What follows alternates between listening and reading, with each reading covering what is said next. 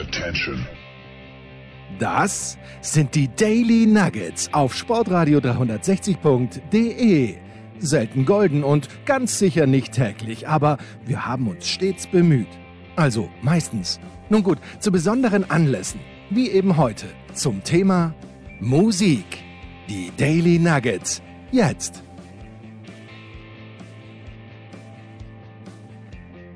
Sonntagnachmittag Zeit für Musik bei Musikradio 360 auf der Plattform von Sportradio 360. Wir stürzen uns heute ein bisschen in die kanadische Wildnis und reden über eine der vielleicht der wichtigsten kanadischen Band überhaupt.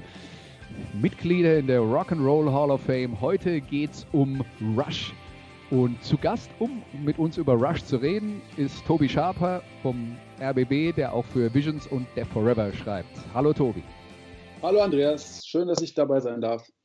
Ja, schön, dass du mit dabei bist. Wir haben nämlich äh, heute ein Thema rausgesucht, das äh, dir ganz besonders am Herzen liegt, glaube ich. Unbedingt. Also, ähm, wenn ich, es ist ja immer schwer, eine absolute Lieblingsband äh, zu definieren, aber ich glaube, die Band, die ich am meisten gehört habe in meinem Leben, weil sie natürlich auch einen äh, sehr umfangreichen Output hat, äh, ist Rush.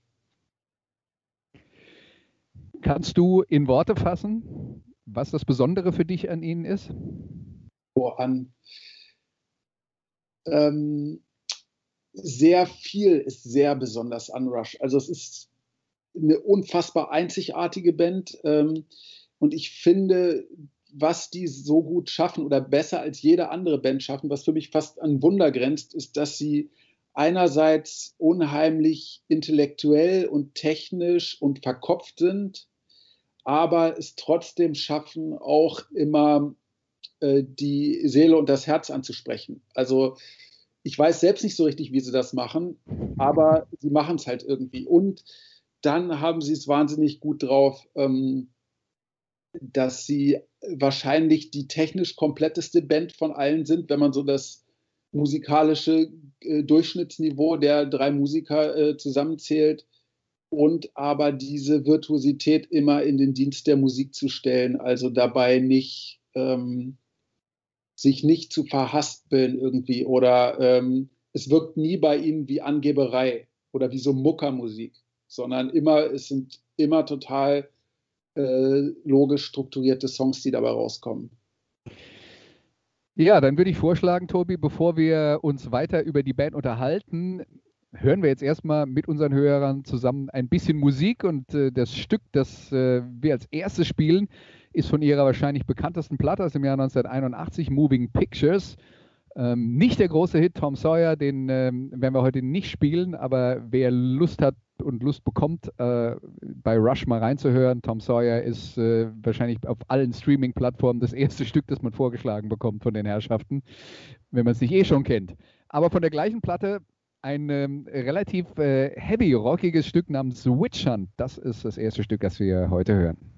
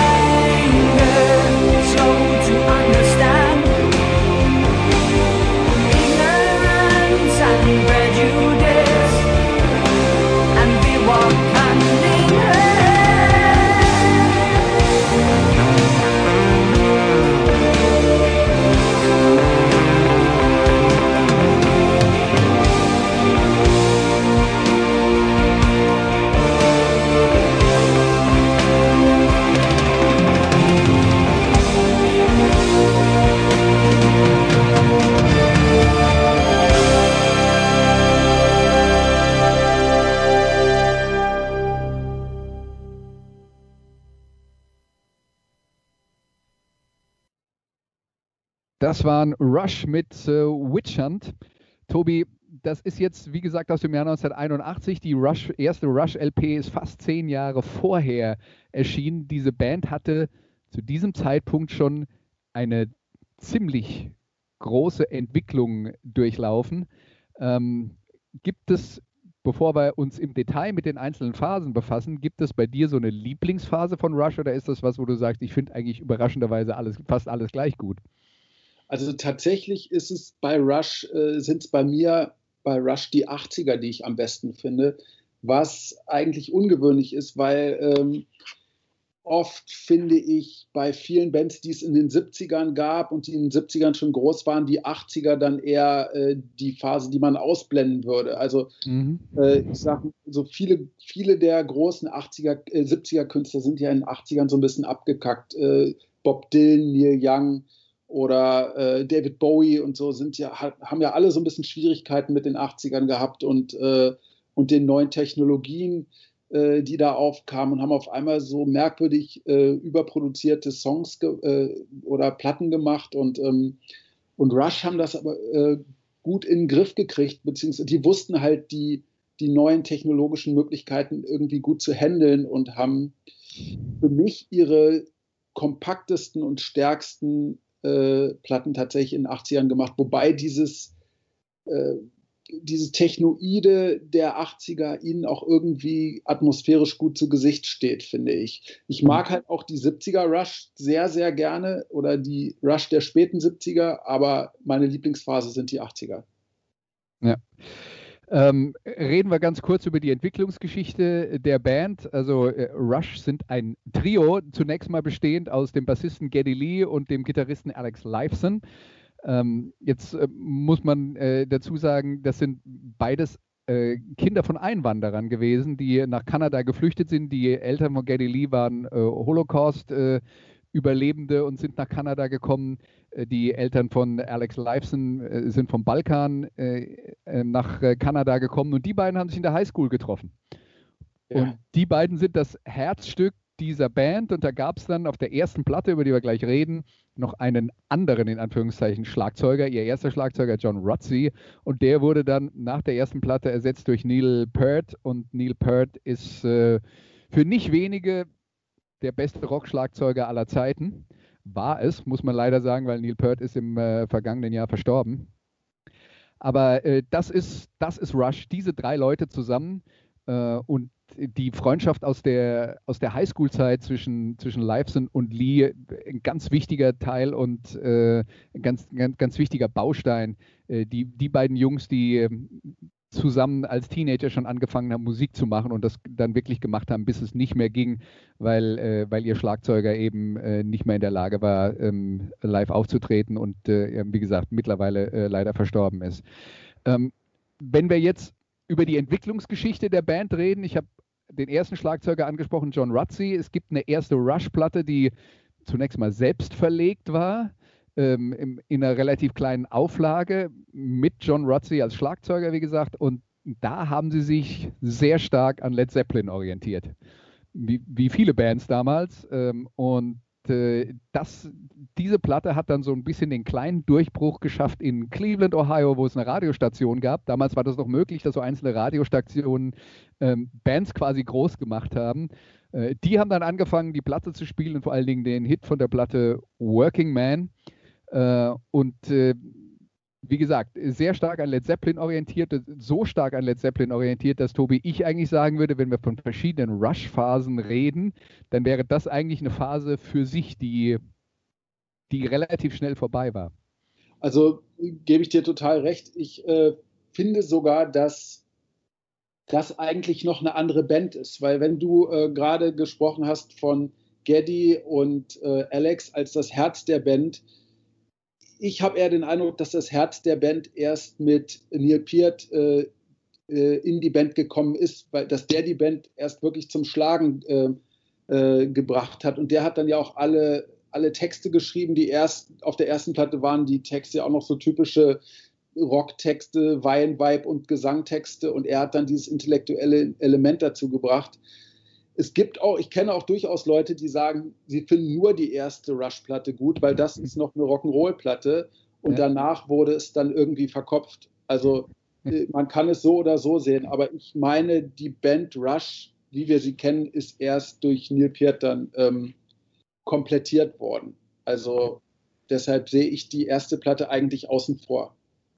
Also das, da sind wir uns auch vollkommen einig, äh, dass, dass erst dieses, der Zusammenschluss dieser drei Musiker das produziert hat, was, äh, äh, was dann tatsächlich in, in der Folge Rush war, mit allen Veränderungen, die dann, die dann möglicherweise noch passiert sind. Und du hast ja eben gesagt, naja, äh, die, die haben sich danach so stark verändert und vorher, das war noch eine Rock'n'Roll-Platte. Also als die angefangen haben, in den USA zu touren, waren sie sehr häufig mit Kiss unterwegs, mit ihrer mhm. ersten Platte.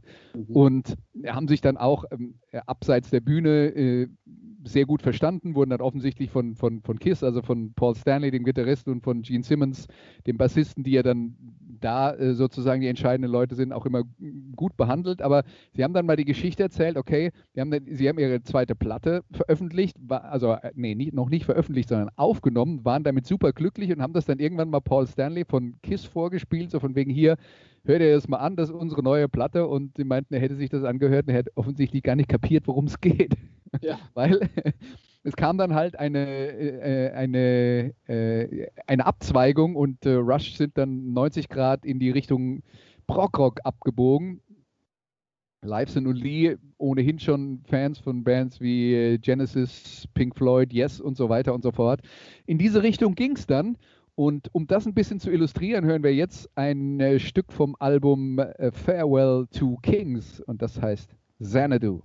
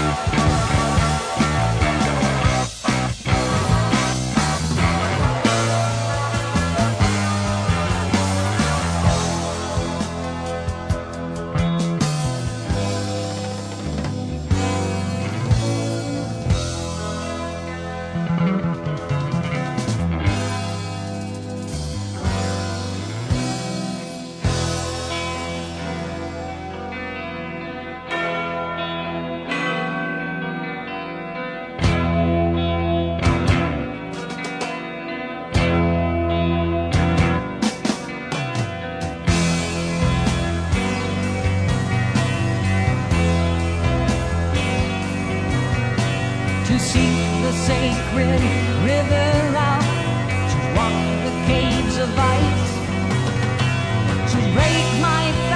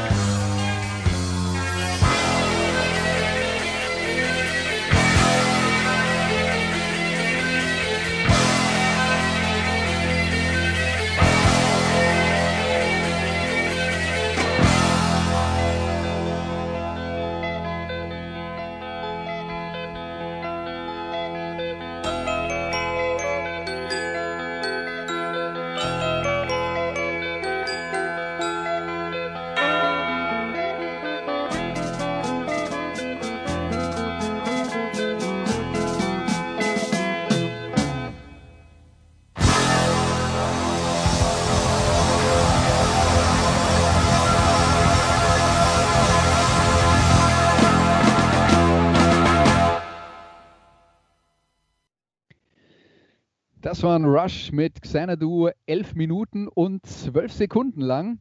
Nicht untypisch für diese 70er Jahre Phase von Rush, muss man natürlich auch sagen. Progressiver Rock in dieser Phase natürlich auch noch absolut in seiner Hochzeit. Sie lagen damals schon auch so ein bisschen im, im Trend, kann man sagen, äh, weil damals haben auch Pink Floyd Platten gemacht, wo eine Plattenseite nur ein Song war, zum Beispiel, oder äh, Led Zeppelin äh, sehr, sehr lange äh, Stücke aufgenommen haben, nicht zuletzt Stairway to Heaven. Und äh, Rush dann also äh, mit ihrer Version des äh, Progressive Rock. Und äh, das war dann tatsächlich eine Phase, die begann bei der zweiten Platte und endete dann erst so Anfang der 80er, also eine relativ lange Phase, in der die Band sich dann Schritt für Schritt einen, äh, ihren, ihren Ruf erarbeitet haben, äh, der, der eigentlich bis heute gilt. Aber ganz am Anfang, weil sie weggegangen sind von diesem Rock'n'Rolling, was du angesprochen hast, Tobi, hatten sie auch eine ganz schöne Durststrecke zu durchlaufen. Ja, was ich ähm, aber interessant finde an dem Song, den wir gerade gehört haben, äh, und was den auch für mich unterscheidet von vielen anderen äh, 70er Prog-Rock-Sachen, ist, dass der schon trotz seiner Länge eigentlich eine klassische Popstruktur hat. Während äh, so Stairway to Heaven zum Beispiel sich ja eigentlich fortwährend verändert und dann am Ende mit diesem großen Crescendo aufhört äh, und den Gitarrensoli aufhört, ist, äh, ähm, ist Xanadu ja sehr klar strukturiert mit Strophe, Strophen, Bridges und Refrains. Also es ist eigentlich ein, ein Popsong, der halt nur äh, sehr ausgedehnt ist und für mich aber deshalb auch überhaupt nicht wirkt wie ein Elf-Minuten-Song, sondern eigentlich wie ein Fünf-Minuten-Song. Ja, äh, also Xanadu, die, die, ähm, das Stück aus, äh, aus dem Album Farewell to Kings. Wenn wir jetzt dann nochmal auf die Geschichte zurückgehen, ich habe es angedeutet, sie hatten dann tatsächlich eine Weile ein Problem nach diesem, äh, na, nach diesem starken Richtungswechsel, ihr Publikum zu finden. Das hat dann funktioniert. Es gab das Album 2112 das war dann sowas wie ihr Durchbruch und die Band hat es dann auch so beschrieben, wir waren eigentlich an dem Punkt, wo wir dachten, wir nehmen jetzt noch eine Platte auf und die Plattenfirma wollte, dass wir kommerzieller werden und wir haben gesagt, nee, wir machen das genau das, was wir wollen und wenn es dann nicht klappt, dann klappt es halt nicht. Und es hat geklappt, 2112, eine ähm, Vertonung, kann man sagen, eines Buchs der Autorin Ayn Rand, wo es um eine totalitäre Gesellschaft geht und äh, Menschen, die sich da dagegen wehren und eine Gitarre, die da gefunden wird, ist dann äh, ein, ein Teil des, des Rebellentums, in Anführungszeichen und das hat sehr viele Leute, äh, sehr viele Leute dann äh, begeistert. Diese 2112-Platte, also für Rush, sagen wir mal, der erste Meilenstein. Wie wichtig ist die Platte für dich in, persönlich? Also für mich noch nicht so wichtig wie das, was danach kam. Danach kam dann ja Farewell to Kings und äh, Hemispheres. Ähm, ich finde 2112 noch so ein bisschen unentschlossen, weil er ja auf der einen Seite äh, auf der A-Seite halt dieser Monster-Song ist, diese Rockoper kann man ja schon fast sagen. Und dann auf der B-Seite sind dann so kürzere Songs, die dann äh, im Vergleich so ein bisschen farblos wirken. Und ich fand die Mischung dann auf den Folgeplatten noch besser. Und ich finde auf den, die, also ich äh, erkenne, wie wichtig 2112 für die Entwicklung war und äh, ich finde es auch toll, aber es wurde halt ich sage mal, es wurde noch besser danach. weil, weil äh, auch die, ähm, die Instrumentierung gerade, wie dann danach dann noch Keyboards integriert wurden, noch stärker und äh, wie Neil Peart sein Schlagzeug immer weiter erweitert hat mit Glockenspiel und äh, Temple Blocks und Windchimes und was er alles dann da dran gehängt hat und das so und äh, die Songs damit so orchestriert hat. Ich finde, dass, ähm, wie gesagt, das wurde danach dann noch besser.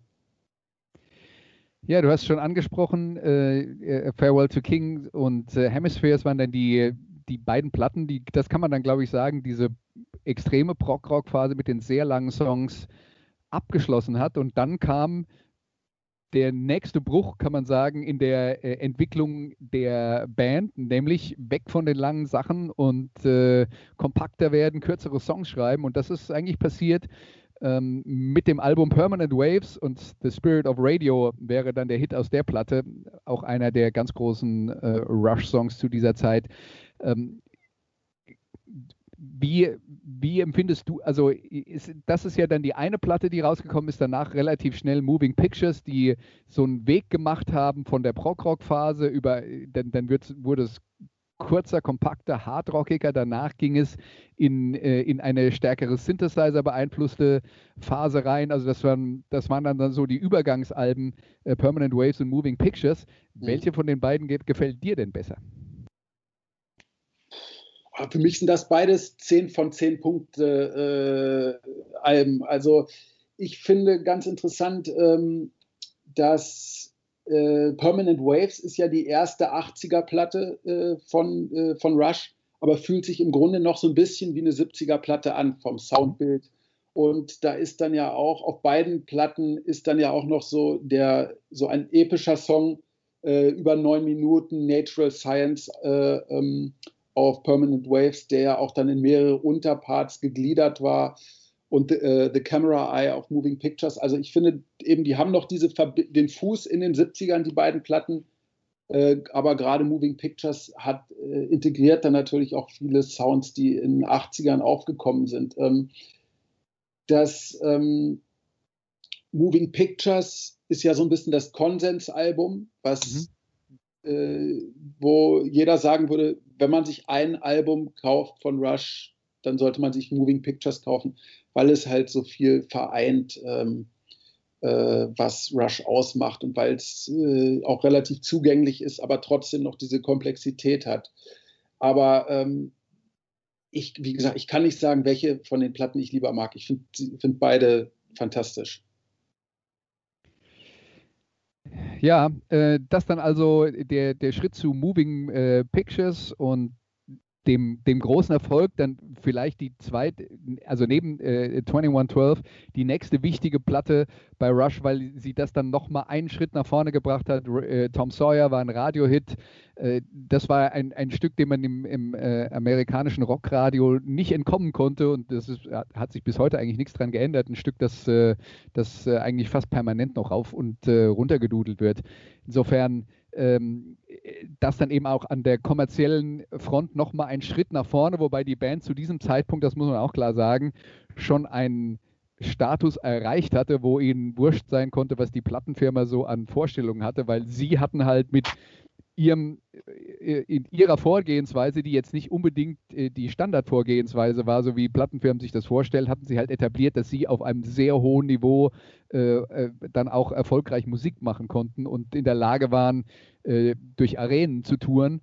Und das ähm, hat ihnen wirklich den Rücken freigehalten und diese, diesen Luxus geliefert. Und ich glaube, das ist äh, wirklich unschätzbar als Musiker, du kannst halt machen, was du willst, hat keiner mehr ein Recht, dir reinzureden quasi. Mhm. mhm. Ja, und diese totale Unabhängigkeit merkt man halt, hat man Rush immer angemerkt. Also man hatte immer den Eindruck, sie ziehen hundertprozentig das durch, was sie gerade für richtig halten und da äh, kommt nichts von außen rein. Ja. Das finde ich ganz toll. Ja. Ja, und das haben sie sich dann eben auch zunutze gemacht in den 80er Jahren. Es kommt nämlich die Phase, über die Tobi schon geredet hat. Man könnte auch sagen, äh, also wenn man es jetzt böse formulieren würde, würde ich sagen, es beginnt die Synthie-Pop-Phase von Rush. Und äh, die erste Platte, auf der das so richtig äh, durchkam, war das Album Signals. Und das Stück, das wir daraus hören, ist Losing It.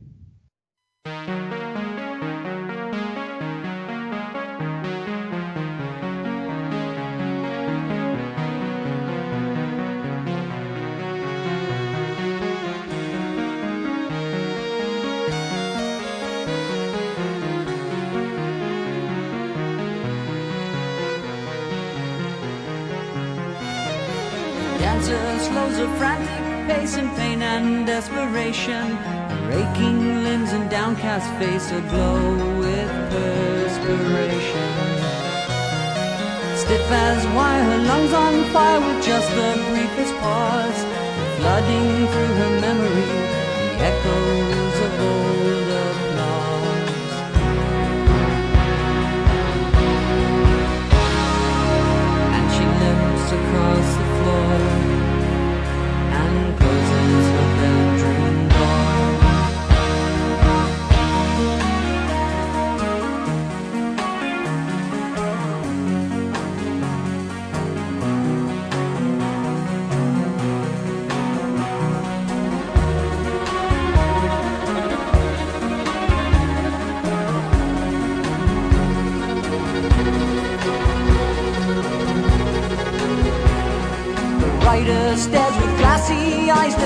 defies the empty page. Beard is white, his face is lined and streaked with years of rage. Thirty years ago, how the words would flow with passion and precision. Now his mind is darkened all by sickness and indecision.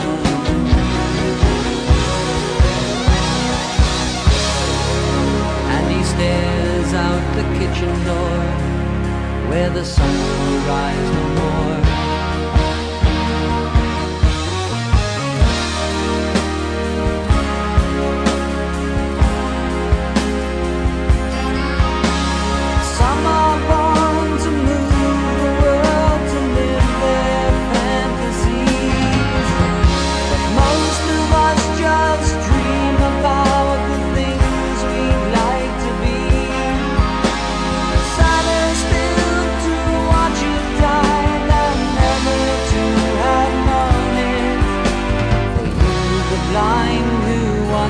ti.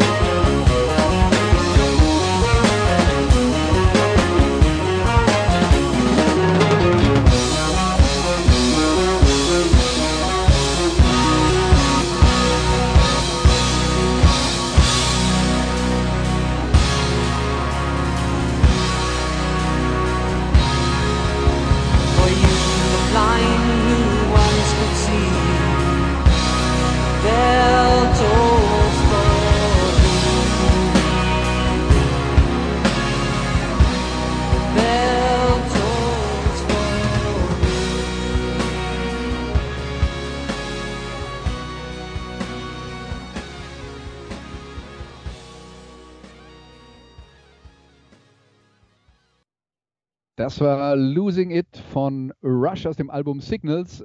Ein Album, das eine Phase von vier Veröffentlichungen einleitete, in der die Keyboards in den Vordergrund getreten sind und die Gitarren ein bisschen weniger wichtig waren, was bandintern natürlich nicht bei allen gleich gut ankam. Klar, wem es nicht gefallen hat, dem Gitarristen natürlich. Und äh, ja, aber dieser Song Losing It vom Album Signals, das die, den ersten großen Schritt in diese Richtung gemacht hat, der hat ja dann doch auch noch ähm, äh, ein, eine deutliche Gitarrenstruktur. Ja, plus, äh, plus halt die, äh, die Geige, die da ja auch eine große Rolle spre- äh, spielt. Und ich finde, der Song ist ein gutes Beispiel für die Melancholie, die die, äh, die Rush vor allem in den 80ern so gut transportieren konnten. Was gefällt dir daran besonders? Ähm, mir gefällt daran, dass es, äh, es ist irgendwie nicht weinerlich, aber es hat so eine gewisse Schwermut und äh, Thema von Rush ist ja ganz oft äh, Vergänglichkeit. Und, ähm, und hier geht es ja auch eben darum, äh, um die Frage, ist es eigentlich äh, besser, gar nicht erst ähm, eine tolle Erfahrung zu, gemacht zu haben oder etwas toll zu können, damit man nicht traurig ist, wenn es vorbei ist quasi. Ähm, Sadder still to watch it die than never to have known it ist, äh, ist so eine zentrale Zeile ja aus dem, aus dem Text. Und es geht eben darum, um eine Tänzerin, die irgendwann, die, eine, äh, die irgendwann nicht mehr richtig konnte, weil ihr Körper nicht mehr mitgemacht hat und ähm, oder um einen äh, Schriftsteller, der nicht mehr richtig sehen konnte und deshalb nicht mehr richtig schreiben konnte. Und ähm, das finde ich auch so im Rückblick gerade auf die Situation von Neil Peart, als er, als ihm dann der Körper äh, einen Strich durch die Rechnung gemacht hat und ähm, 30 Jahre vorher hat er diesen Text geschrieben. Das finde ich schon irgendwie anrührend und auch ein bisschen prophetisch, dass er sich so früh schon darüber Gedanken gemacht hat, wie wird es eigentlich, wenn ich meine Kunst nicht mehr so ausüben kann, wie das eigentlich mein Geist will, weil mein Körper das nicht mehr kann. Ja, das war ja dann tatsächlich so. Wir wissen ja, wie die Band darauf reagiert hat, als äh, Pert gesagt hat, äh, das funktio funktioniert nicht mehr so und ich kann die Leistung nicht mehr bringen, die ich mir vorstelle. Dann haben sie aufgehört. Ja, ganz konsequent. Ja. Und die restlichen Bandmitglieder, die dann vielleicht noch ein paar Jahre länger hätten spielen können, haben sich dem dann halt auch untergeordnet, weil sie gesagt haben, okay, Rush, das sind nur wir drei zusammen, man kann keinen von uns ersetzen und wenn einer halt nicht mehr kann, dann war es das. Und äh, das ist auch eine Konsequenz, die, die durchaus bewundernswert ist, die nicht alle Bands haben. Ja, man sieht das ja bei manchen Bands, wo dann einer nach dem anderen ersetzt wird. Also so ein Beispiel war ja zwischendurch ACDC, wo dann äh, irgendwann nur noch Angus Young äh, dabei war und die Maschinerie irgendwie am Laufen gehalten hat. Jetzt, die, die, haben sich ja wieder dann zusammengerauft und jetzt ist das ja schon wieder irgendwie glaubwürdig, aber da war es zwischendurch ja fast absurd und sowas würde bei Rush halt nicht passieren. Wobei äh, jetzt ja Geddy Lee und Alex Lifeson nicht komplett aufhören äh, werden, Musik zu machen. Also ich kann mir gut vorstellen, dass Geddy Lee zum Beispiel nochmal ein zweites Soloalbum macht. Aber halt ja. unter dem Namen Rush wird es nicht mehr passieren, da bin ich mir sicher. Ja. Dann stürzen wir uns rein in einen weiteren Song, eigentlich äh, von der gleichen ähm, LP, nämlich äh, von Signals, äh, aber jetzt in der Live-Version vom Doppelalbum A Show of Hands, das sowas wie die Zusammenfassung dieser, nennen wir es mal plakativ, Synthie-Pop-Phase von Rush ist. Das Stück heißt Subdivisions.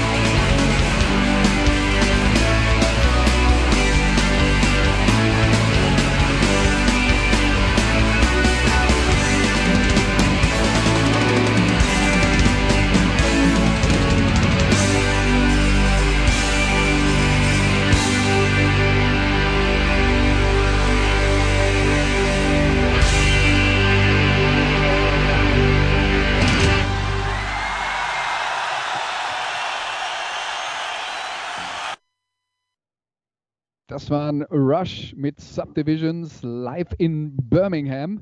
Und Tobi, ich habe diese Woche mal auf der Facebook-Seite, ähm, wo ich äh, ab und zu mal was zum Thema Musikradio 360 poste, die Frage gestellt, gibt es eigentlich irgendeine Band, bei der ihr die Musik gut findet, aber den Gesang nicht ertragen könnt und deswegen äh, die Band nicht hört? Und da kam alles Mögliche.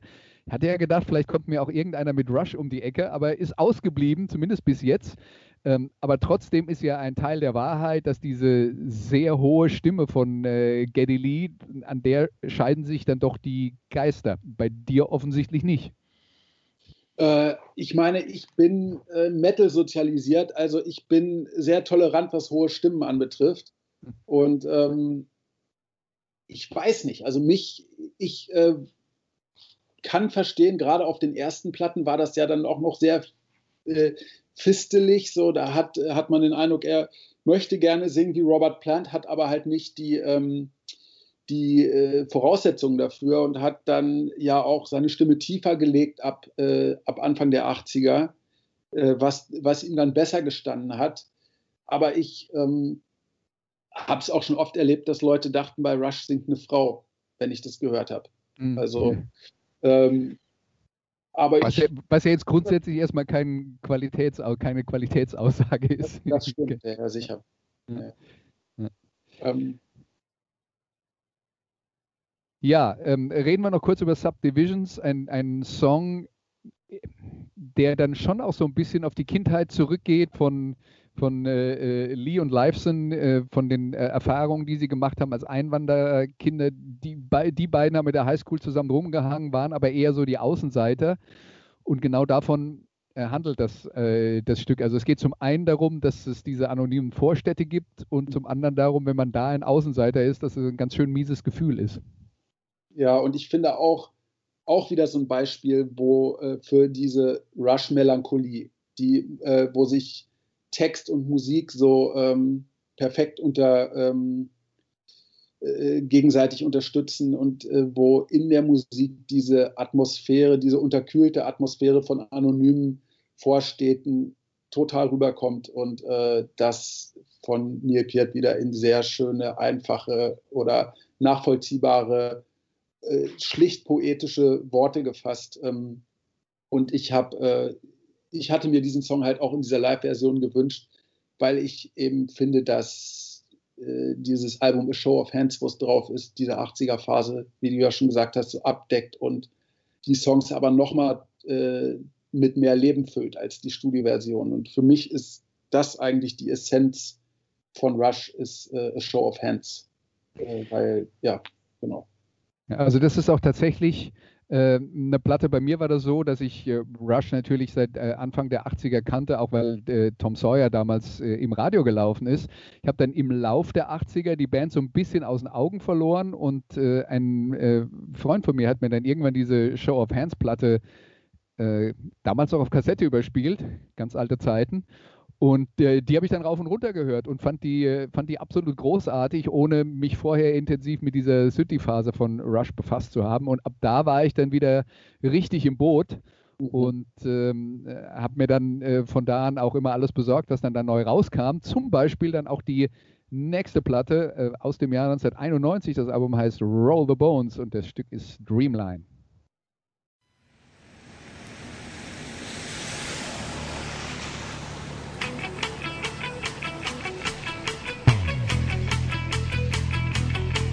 Got a roadmap to Jupiter, radar fix on the stars, all along the highway.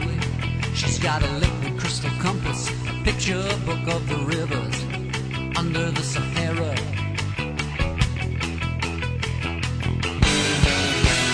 They travel in the time of the prophets on the desert highway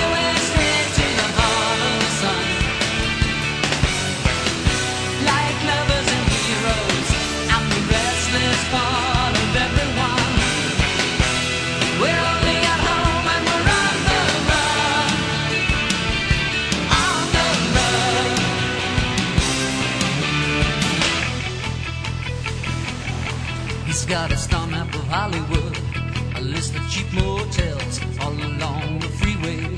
She's got a sister out in Vegas, promise of a decent job, far away from her hometown. They travel on the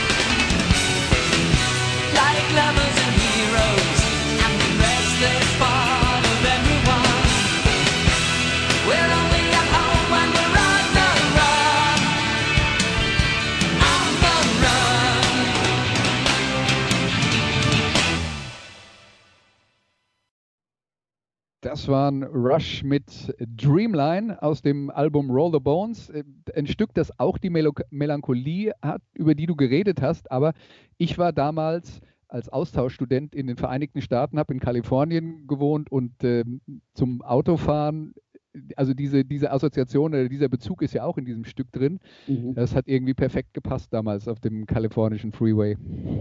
Kann ich total nachvollziehen. Ich finde auch, der Song hat halt eine Aufbruchsstimmung irgendwie aber er sagt ja auch, äh, er besagt ja auch, we are only immortal for a limited time. Also die, äh, die Vergänglichkeit ist auch da wieder dran, aber äh, verbunden mit der Message halt den Moment zu nutzen.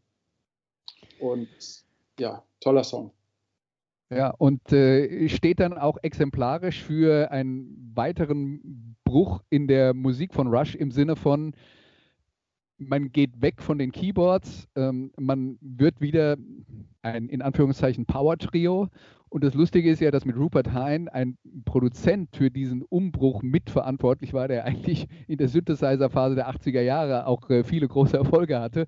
Aber der hat der Band dann halt äh, auch gesagt oder sie dabei unterstützt, diesen Weg wieder zurückzugehen und wieder ein bisschen mehr zum, äh, zum, zum Gitarrenrock zurückzukommen. Und das ist dann eben Schritt für Schritt äh, über die Jahre passiert. Und man kann sagen, das war dann der Beginn dessen, was man äh, die, äh, die späteren Jahre von äh, Rush kennt. Also diese ganz großen Brüche kamen dann danach nicht mehr. man hat sich dann immer noch so grob in diesem, in diesem Rahmen, der auf den Platten Presto und ähm, äh, Roll the Bones ähm, äh, vorgegeben wurde, dann noch, ähm, äh, dann noch bewegt oder siehst du das anders? Ja, ich empfinde diese beiden Platten auch wieder so ein bisschen als, Übergangs, äh, als Übergangsplatten, weil da gibt es durchaus ja noch, äh, da sind schon noch Keyboards drauf, wenn auch weiter zurückgefahren, aber äh, so ein Song wie ähm, Bravado auf äh, Roll the Bones könnte auch noch auf einer 80er-Platte sein im Grunde. Ähm, und der richtige Bruch, also die richtige Beschränkung auf äh, akustische Instrumente kam dann eigentlich ähm, mit dem äh, Counterparts-Album für mich erst. Und was ja noch so ein bisschen Alternative Grunge gefärbt war, fast, das war fast für Rush-Verhältnisse fast so ein bisschen dreckig. Und äh, aber da, das ist dann halt so richtig der, äh, für mich der Beginn der Spätphase. Mhm. Ähm, und Roll the Bones ist für mich äh, irgendwo auf, dem Scheideweg zwischen 80ern und 90ern. Da ist ja auch tatsächlich beim Titelsong so ein kurzer Rap-Part drauf, der so ein bisschen skurril wirkt, aber da hat man so ein bisschen gemerkt, okay, die, ähm, die, der Zeitgeist mit äh, Crossover, was damals so aufkam aus Rap und Rock und so, das macht vor Rush auch nicht völlig halt. Sie waren ja damals dann auch mit Primus auf Tour, was ja auch so eine archetypische 90er Crossover-Band ist und das ist so ein bisschen in, in diesem Album oder das hat dieses Album dann auch so zumindest so ein bisschen beeinflusst. Das war natürlich mhm. noch klar Rush. Und dann, äh, dann kam Grunge und ähm, das hat dann so ein bisschen für mich bei Counterparts mit reingespielt. Und dann war Rush einfach nur noch Rush. Ja, Grunge war ja dann auch zu dieser Phase sowas wie die Rückbesinnung auf den äh, Classic Rock ohne viel Federlesens drumherum, so ein bisschen so wie vielleicht 15 Jahre vorher Punk das war. Äh, insofern passt das dann auch ganz gut mit äh, zu, dem, äh, zu der Entwicklung, die die Band dann genommen hat.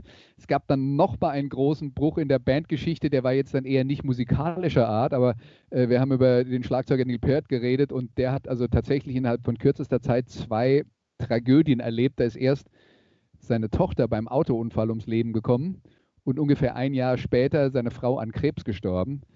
Und Peart hatte verständlicherweise richtig Probleme, diese, diese Schicksalsschläge äh, zu verarbeiten. Und seine Art und Weise, das zu machen, war, er hat sich aufs, aufs Motorrad gesetzt und ich glaube, die Zahl ist 55.000 Meilen zurückgelegt in, äh, von, von, äh, der, von der Arktis bis runter nach Mexiko und wieder zurück und äh, irgendwo auf dem amerikanischen Kontinent halt. Und ähm, ja, hat da hat er seine Trauer ausgelebt in dieser Phase und die Band lag erstmal auf Eis und die anderen Musiker wussten nicht, ob und wann es weitergeht. Also es war keine Verabredung vorher, wie nach dem Motto, ich fahre jetzt mal ein Jahr durch die Gegend und dann machen wir wieder weiter, sondern muss halt einfach gucken, was passiert. Es hat dann tatsächlich fünf Jahre gedauert, bevor Rush wieder zurückgekommen sind und bevor äh, Neil Peart also dann wieder in der Lage war, sich auf die Musik zu konzentrieren. Und gerade bei so jemand wie ihm, der mindestens mal einer der Top-Schlagzeuger äh, im Rockgenre ist überhaupt, ob der dann auch das frühere Niveau nochmal erreicht, das wusste er selber nicht. Aber man hat sich dann zusammengefunden und wieder äh, ähm, zu, zusammengerauft ist nicht das richtige Wort, weil es gab ja keinen Streit. Die anderen haben ja verstanden, was da passiert ist. Mhm. Aber äh, Perth hat halt einfach so seine Zeit gebraucht und dann sind sie nochmal voll durchgestartet für die äh, letzten 10 bis 15 Jahre ihrer Karriere.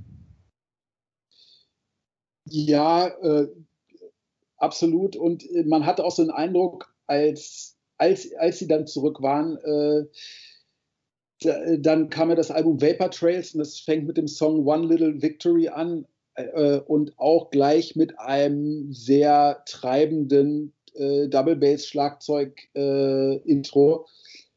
und man hatte so einen Eindruck, als wollte Neil Peart dann zeigen, okay, ich bin wieder da und ich kann das noch und es geht jetzt richtig nach vorne was ich, also ich habe das so ein bisschen als ein Statement empfunden. Das ist, äh, das ist ja auch äh, gut möglich. Das ist, man will sich dann ja auch selber was beweisen in dieser Phase vielleicht. Ne? 2002 war dann Vapor Trails Und äh, dann gab es danach noch zwei Alben, 2007 Snakes and Arrows und die letzte Veröffentlichung Clockwork Angels von 2012. Was in dieser Phase passiert ist, oder insgesamt ab den 90ern, Rush äh, haben vorher ab und zu mal Live-Platten veröffentlicht, um bestimmte Phasen äh, zusammenzufassen. Und ab da gab es dann eigentlich zu jeder größeren Tour dann auch eine Live-Veröffentlichung auf DVD, auf äh, CD oder wie auch immer. Also da gibt es äh, eine ganze Menge äh, Veröffentlichungen. Und Clockwork Angels war dann die letzte Platte, die veröffentlicht wurde. Wenn wir jetzt so diese Phase nehmen, sagen wir mal von Counterparts bis Clockwork Angels, gibt es da für dich große Qualitätsunterschiede bei den Veröffentlichungen? Also ich, ich empfand ähm, tatsächlich ähm, Vapor Trails als das schwächste Rush-Album. Äh, zumindest als es rausgekommen ist, weil ich, äh, die, ich fand dieses, also wie gesagt, man hatte den Eindruck, sie wollen sich so mit Macht zurückmelden und so ein extra hartes Album äh, abliefern, aber dieses Soundbild fand ich, hat ihnen nicht so gut gestanden. Ich finde, die Platte war irgendwie zu harsch produziert und allerdings kam davon dann ja im Jahr 2013 nochmal ein Remix-Album, was äh, was mir dann viel besser gefallen hat, wo, was viel ausbalancierter geklungen hat und wo ich dann auch gemerkt habe, dass die Songs darauf eigentlich, ähm, eigentlich viel besser waren, als sie äh, bei der ersten Veröffentlichung äh, äh, zum, äh, als wie ich sie bei der ersten Veröffentlichung empfunden habe. Mhm. Ähm, die anderen Platten, ich finde, dass diese Spätphase ist so ein bisschen Stagnation auf hohem Niveau. Man kann da überall nicht wirklich was gegen sagen, weil dafür ist die Band einfach zu gut. Aber äh, das letzte komplett starke Album war für mich Roll the Bones. Ich fand äh, Clockwork Angels war dann ein toller Abschluss, weil da auch wieder tatsächlich Songs waren, die von einer Songwriting-Qualität an die 80er anschließen konnten. The Wreckers zum Beispiel oder auch der äh, The Garden, der, der Abschlusssong. Aber ähm, die äh, wie gesagt, ich würde sagen, das ist solides, hohes Niveau, diese Platten, aber nicht so essentiell wie die Platten bis 1991. The Garden hast du angesprochen. Der letzte Song, den äh, auf der letzten Platte von Rush, äh, nämlich Clockwork Angels, den hören wir uns jetzt zum Abschluss unserer Rush-Sendung an. Hier sind Rush mit The Garden.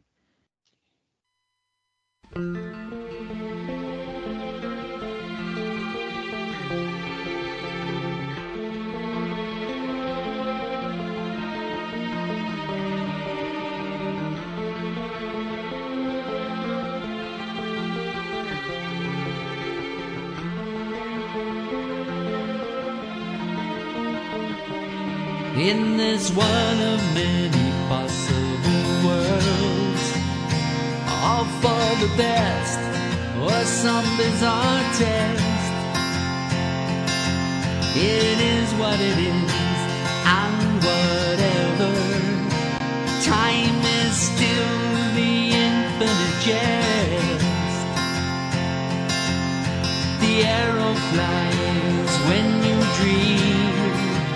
the hours tick away, the cells tick away. The watchmaker keeps to his schemes. The hours tick away, they tick away. The measure of a life is a measure of love and respect so hard to earn, so easily burned. The measure of a life is a measure of love and respect. So hard to earn, so easily burned.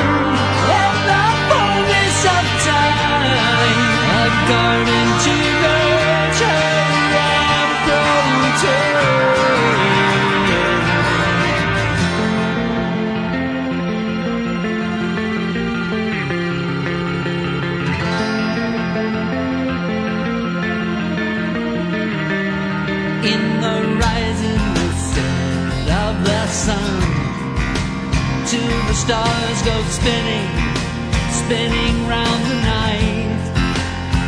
Oh, it is what it is, and forever.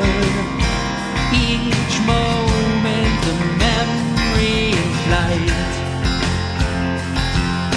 The air of light while you breathe. The hours tick away, the cells tick away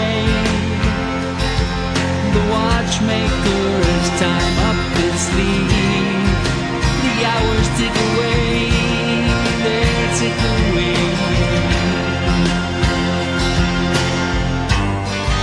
The measure of a life is a measure of love and despair. So hard to earn, so easily burn. And the fullness of time, a garden to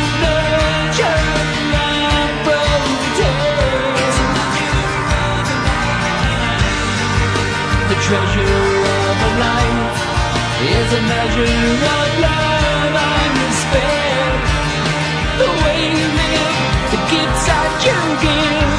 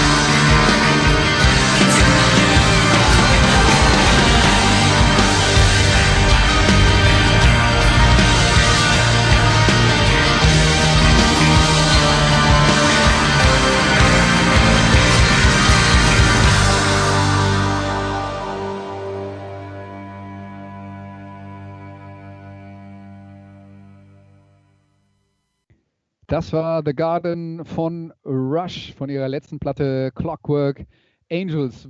Was ist danach passiert? Ja, man hat äh, weiter getourt. Ich glaube, im Jahr 2015 oder 2016 kam dann nach der letzten Tour irgendwann mal die Aussage, äh, wir touren nicht mehr, weil äh, Neil Peart zu viele Schwierigkeiten hat, körperlicher Art. Äh, es ging um äh, Schmerzen beim Spielen, sehr anspruchsvolle Art und Weise, wie er Schlagzeug spielt. Er ist ja einer der Vielspieler, nicht einer, der so das Basisprogramm abspult, ohne das jetzt irgendwie qualitativ werten zu wollen. Es gibt, es hat, er hat beide seine Berechtigung, aber er war halt wirklich einer, der so aus der Keith Moon Schule kam, Schlagzeuger von, von The Who. Und irgendwann ging das dann halt nicht mehr. Und die Band hat dann ihr äh, Ende verkündet und leider kam dann ein paar Jahre später auch die Nachricht, dass äh, Neil Peart an einem Gehirntumor äh, gestorben ist. Das war im Jahr 2020. Und äh, seitdem ist endgültig klar, dass es auch keine einzelnen Gigs mehr geben wird äh, von dieser Band.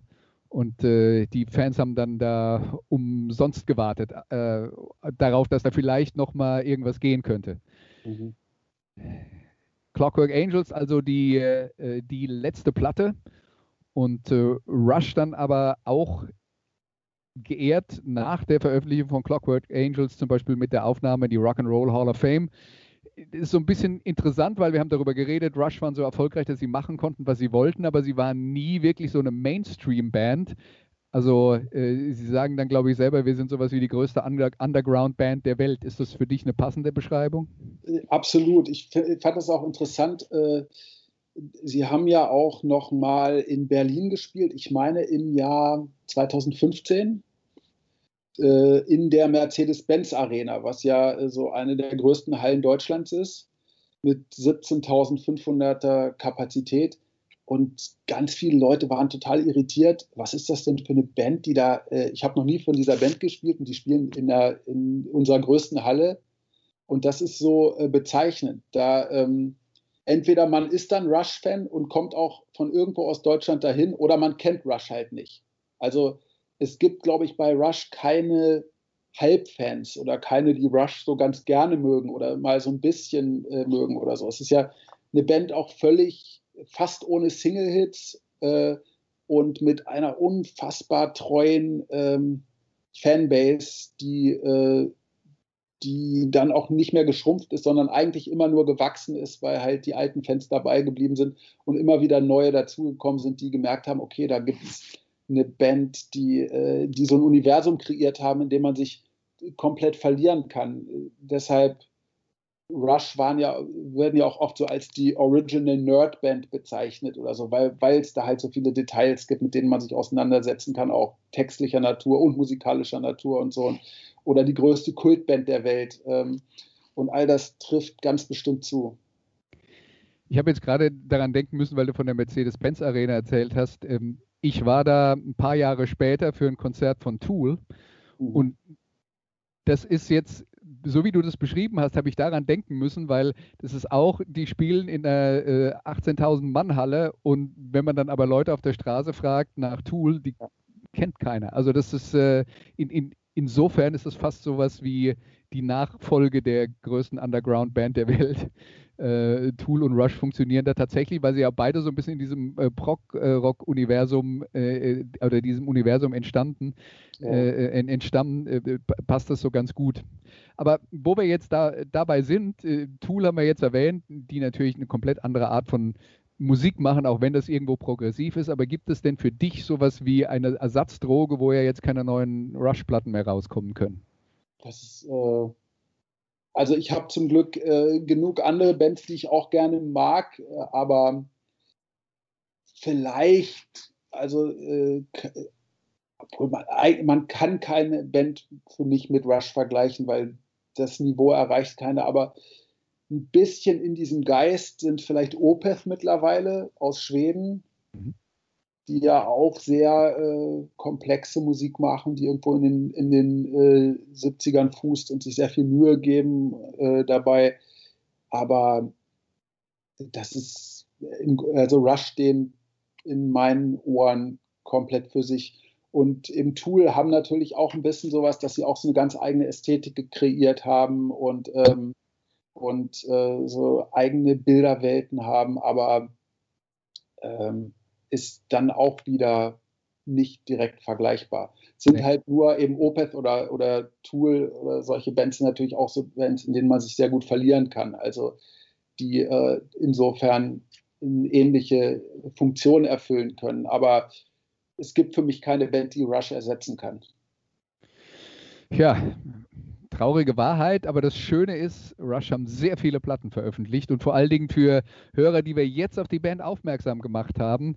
Äh, Tobi hat es ja gesagt, man kann sich darin verlieren. Wenn ihr jetzt mal anfangt, euch durch die Karriere von Rush durchzuhören und dann noch die ganzen Live-Alben dazu, also da habt ihr ein bisschen zu tun. Dann äh, wird euch nicht langweilig nächste Woche, das kann ich euch versprechen. Unbedingt. Und auch die nächsten Jahre nicht. ja, Tobi, das war mal wieder äh, sehr schön mit dir über Musik zu sprechen. Danke, dass du dir Zeit genommen hast und Dank auch an alle Hörer, die bei uns waren heute bei Musikradio 360. Die nächste Folge gibt es dann nächste Woche. Bis dann, macht's gut. Tschüss. Das waren die Daily Nuggets auf sportradio 360.de. Ihr wollt uns unterstützen? Prächtige Idee! Einfach eine Mail an steilpass@sportradio360.de schicken und ihr bekommt alle Infos. Und versäumt nicht die Big Show. Jeden Donnerstag neu.